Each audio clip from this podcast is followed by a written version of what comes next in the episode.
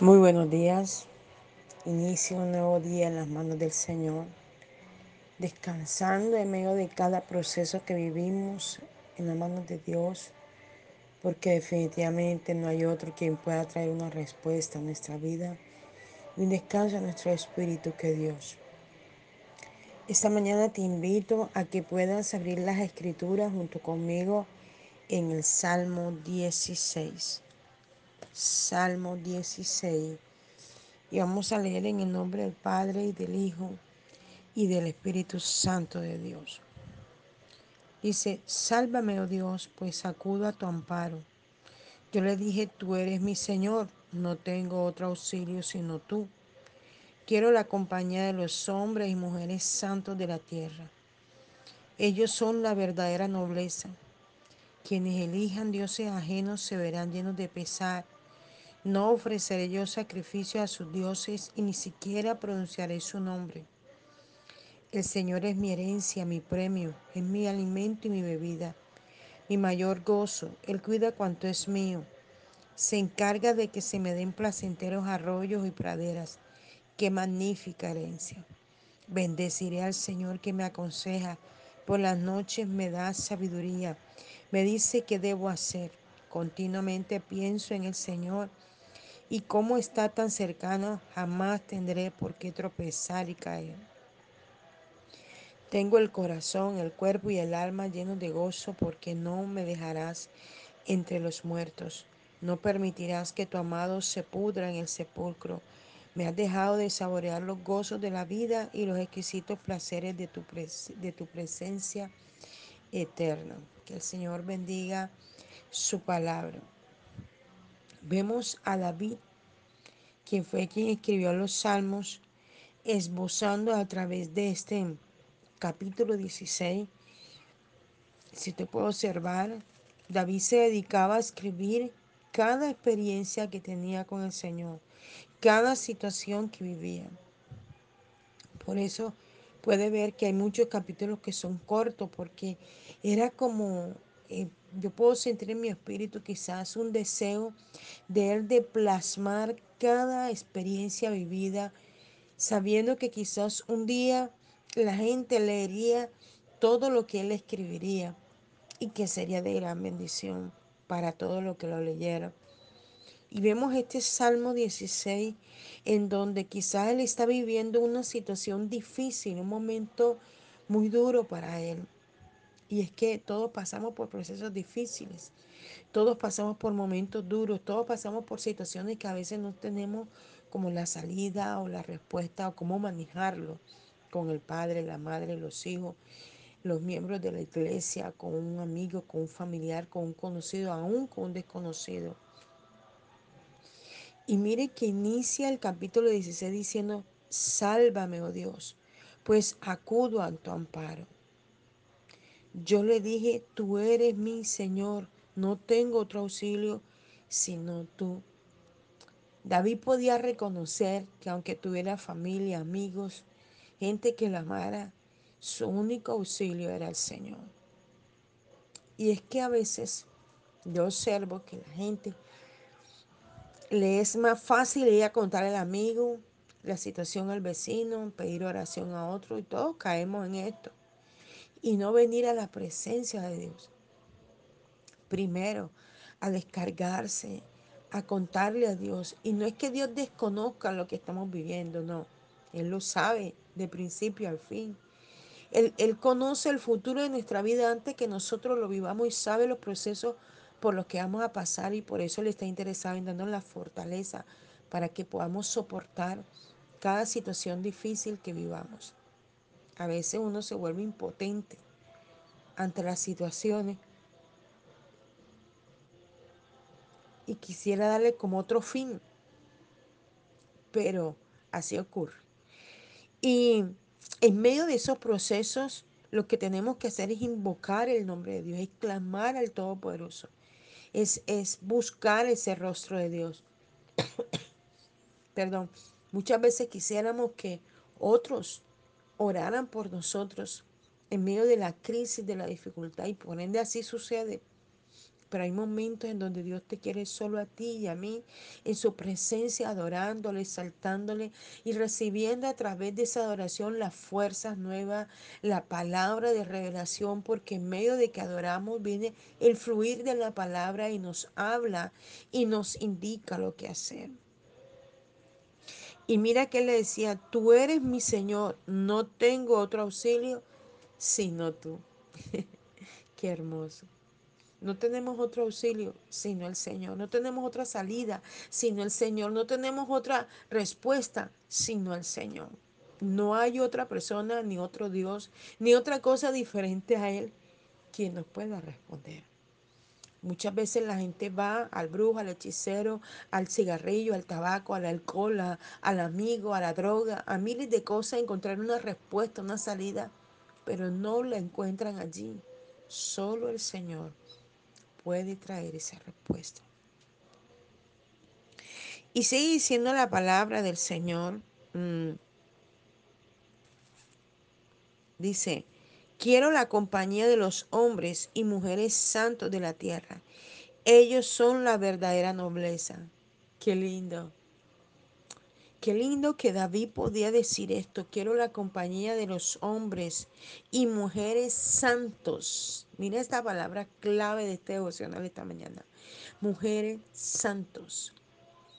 Y es que nosotros no podemos andar en compañía de gente, y Pablo claramente lo decía, que ellos se conviertan a ti y no tú a ellos. Muchas veces nos toca alejarnos de las amistades o de la gente porque la gente intenta y trata de convertirte o convertirme a lo que ellos hacen y creen. Y muchas veces se burlan de las cosas que hacemos o que decimos o en lo que caminamos, en esa fe prodigiosa que Dios nos ha entregado y se burlan de nosotros.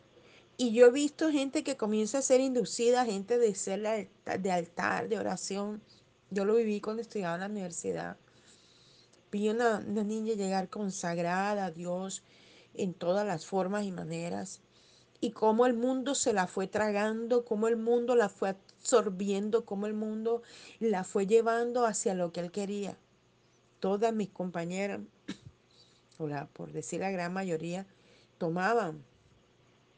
Y entonces este, ellas comenzaron a inducir a esta joven, a inducirla, a inducirla por el camino y no, no de Dios, y de pronto comencé a verla tomando, ya cambió su manera de, de ser, de hablar, de vestir. Y fue tan triste para mí. En un momento, con otra compañera que también, eh, también era cristiana, eh, comenzamos a, preocuparnos por ella.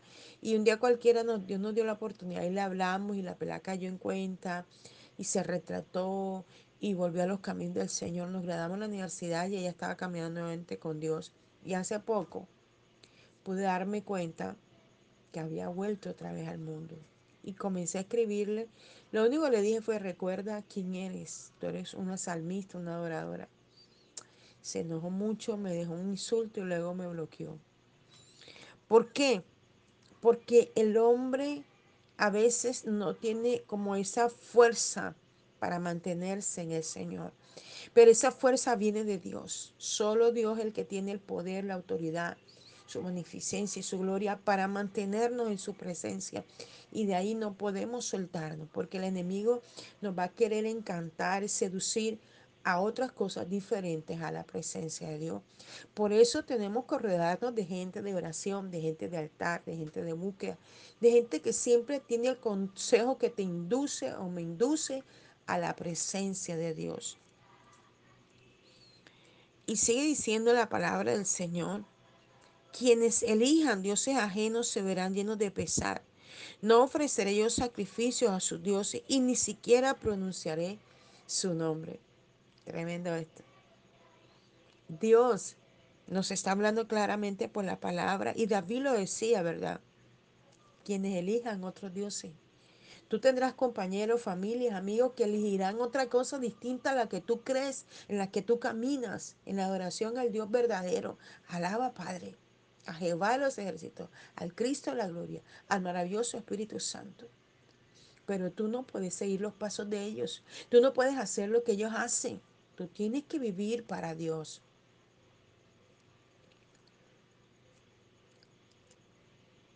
Mira lo que sigue diciendo, el Señor es mi herencia, mi premio, es mi alimento y mi bebida, y mi mayor gozo, Él cuida cuanto es mío.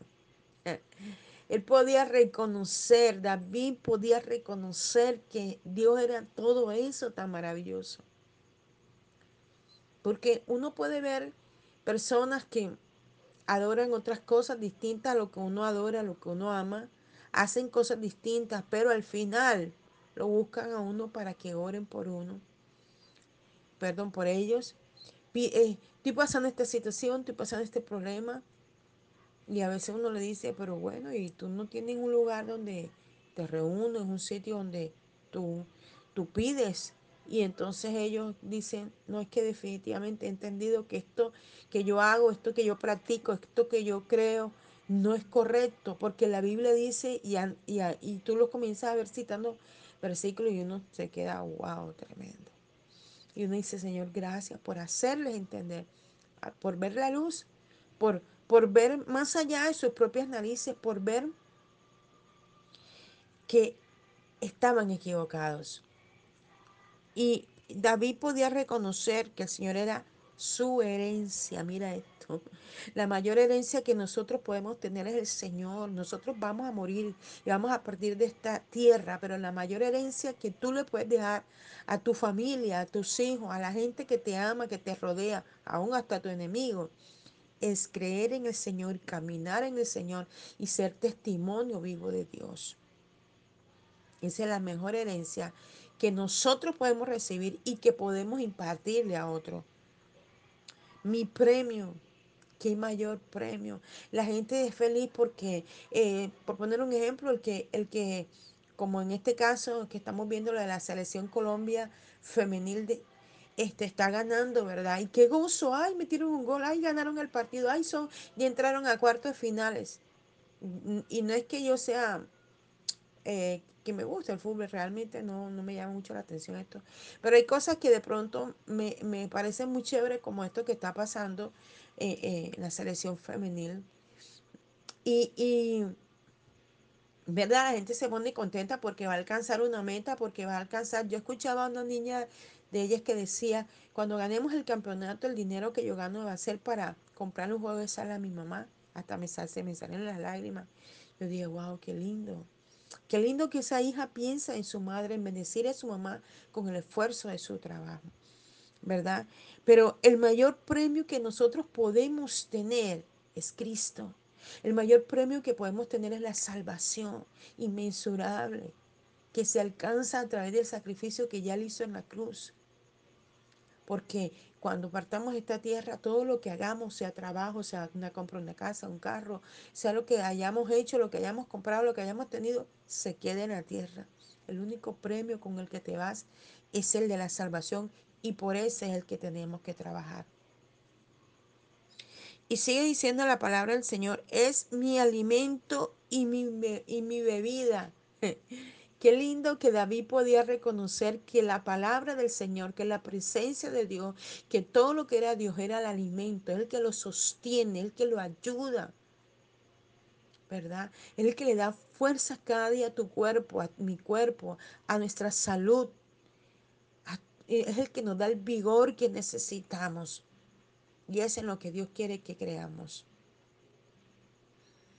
Dice, mi mayor gozo, Él cuida cuanto es mío. La mayor alegría que podemos tener, muchas cosas nos satisfacen y nos dan alegría, pero el mayor gozo nuestro es tener al Señor. La mayor alegría es tener a Dios.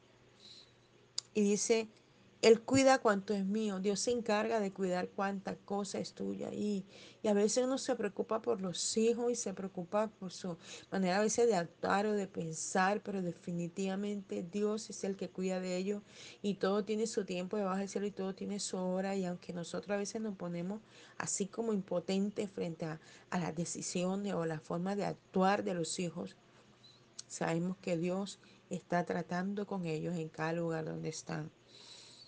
Y sigue diciendo la palabra el Señor, se encarga de que se me den placenteros arroyos y praderas. El Señor se encarga de darte todo lo que necesitas, cada cosa que requieres, cada cosa que te hace falta a ti, a tus hijos, a tu casa, a tu familia, al ministerio. Dios se encargará de proveer y yo soy testigo fiel de esto. Ayer Dios lo hizo conmigo, ayer Dios me sorprendió de una manera impresionante. Dios es maravilloso y bendigo a todas esas manos que se extienden, a todos esos hermanos que aman el ministerio, que Dios me entrega esas vidas que son instrumentos de Dios y que son usados por Dios para sorprenderme en los momentos más difíciles de mi vida. Y mira que él, con, concluye esta parte diciendo, qué magnífica herencia. el Señor es la mejor herencia que tú y yo podemos tener. Y sigue diciendo, bendeciré al Señor que me aconseja, por la noche me da sabiduría, me dice qué debo hacer, qué lindo. Él bendice el nombre del Señor, exalta al Señor, glorifica a Dios, le da toda honra y toda gloria a Él. Y Él lo reconoce como el Señor y le dice, ese Señor es el que me aconseja. Es que no hay mejor consejero que Dios. No hay mejor palabra que la del Señor. Dice, por la noche me da sabiduría. Esto, esto me hace indicar o esto me hace ver que él mantenía un altar encendido, que en la noche estaba allí orando a Dios, buscando el rostro de Dios, buscando su presencia, ¿verdad? Y es lo que cada noche debemos hacer antes de acostarnos, adorar al Señor, glorificar el nombre del Señor, ¿verdad? Y en medio de esa adoración, Él te va a dar la sabiduría para manejar todas las cosas que tienes que hacer al otro día. ¿Verdad? Mucha gente en la noche trabaja y, y quizás en medio del trabajo que tiene la empresa pueda eh, pedir al Señor esa sabiduría para realizar ese trabajo que hace de noche. Trabajar de noche es difícil, se lo digo porque yo también, cuando yo soy técnico farmacéutico de profesión y trabajé en algunas... Mmm, eh, farmacias, porque farmacias, a nosotros nos parece igual, pero farmacias son las que funcionan en las clínicas y droguerías son las que funcionan en los barrios, en las comunidades. Yo trabajé en farmacia, eh, luego de haberme graduado del SENA, porque antes eh, trabajaba en droguerías, y trabajé en farmacias y allí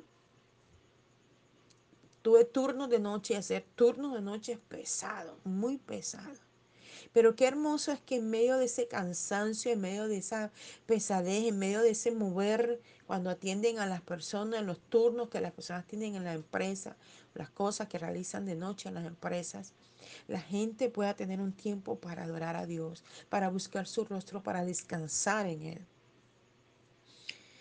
Y sigue diciendo el Señor en su palabra,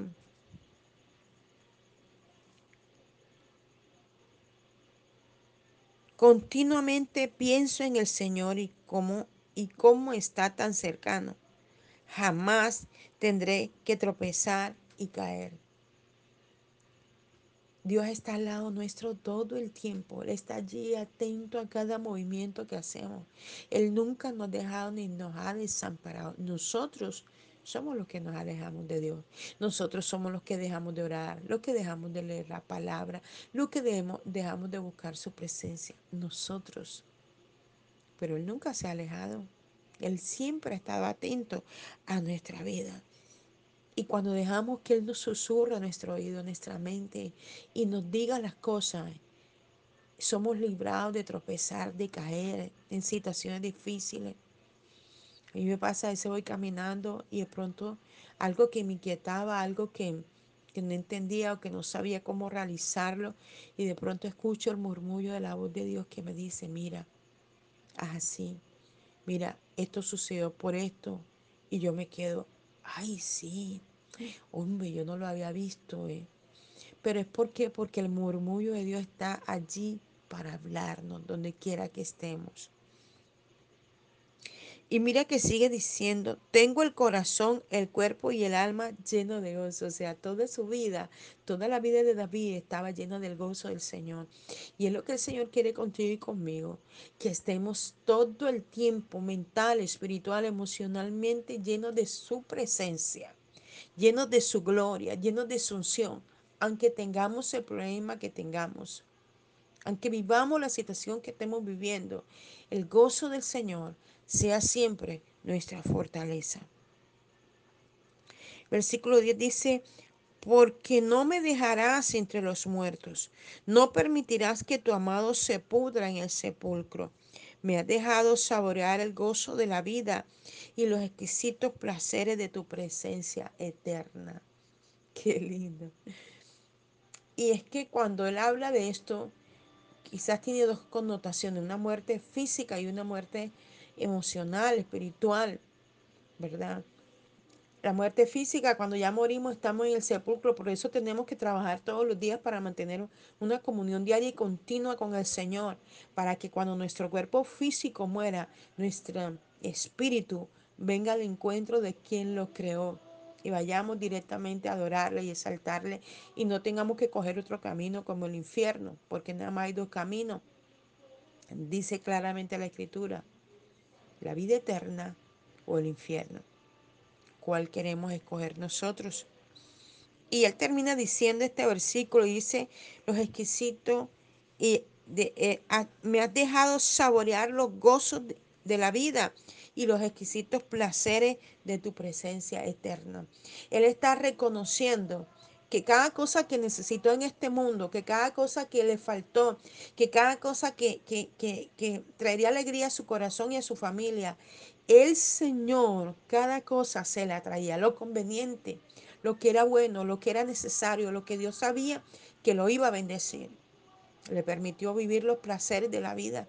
Y de pronto entre los placeres de la vida está que quieres hacer un viaje, ¿verdad? Y el Señor te abre la puerta y te provee el dinero y te da todo para que puedas viajar. Entre los placeres de la vida tener un hijo porque quizás no lo habías tenido y has luchado mucho tiempo de pronto experimentas que tu vientre se llena y a final de nueve meses puedes tener un hijo. Los placeres de la vida, de tener un empleo, ¿verdad? Estudiaste, te esmeraste, fuiste el mejor y se te abre una puerta para un buen empleo. Y hay tantas cosas que te darán placeres, ¿verdad? A nuestro corazón, en nuestra vida, que sean la voluntad de Dios y que, y que sea algo bueno, porque hay placeres de la vida que no traen absolutamente nada bueno y que lo que traen es maldición. Pero aquellos que son guiados por Dios y que de verdad traen contentamiento a nuestra vida, el Señor nos los permite gozar, dirigido por su mano. Y este hombre, David, pudo agradecer a Dios todas estas cosas. Tenemos que agradecer a Dios cada cosa que vivimos, cada cosa que experimentamos, cada cosa que tenemos. Que el Todopoderoso te bendiga rica y abundantemente esta mañana y que esta palabra pueda haber sido de edificación para tu vida y puedas compartirla también con otros. Les habló la pastora y profeta Janet Rentería desde el altar de Mensajeros de la Cruz de Cristo, Barranquilla, Colombia. Un abrazo fuerte en la distancia. Dios te bendiga.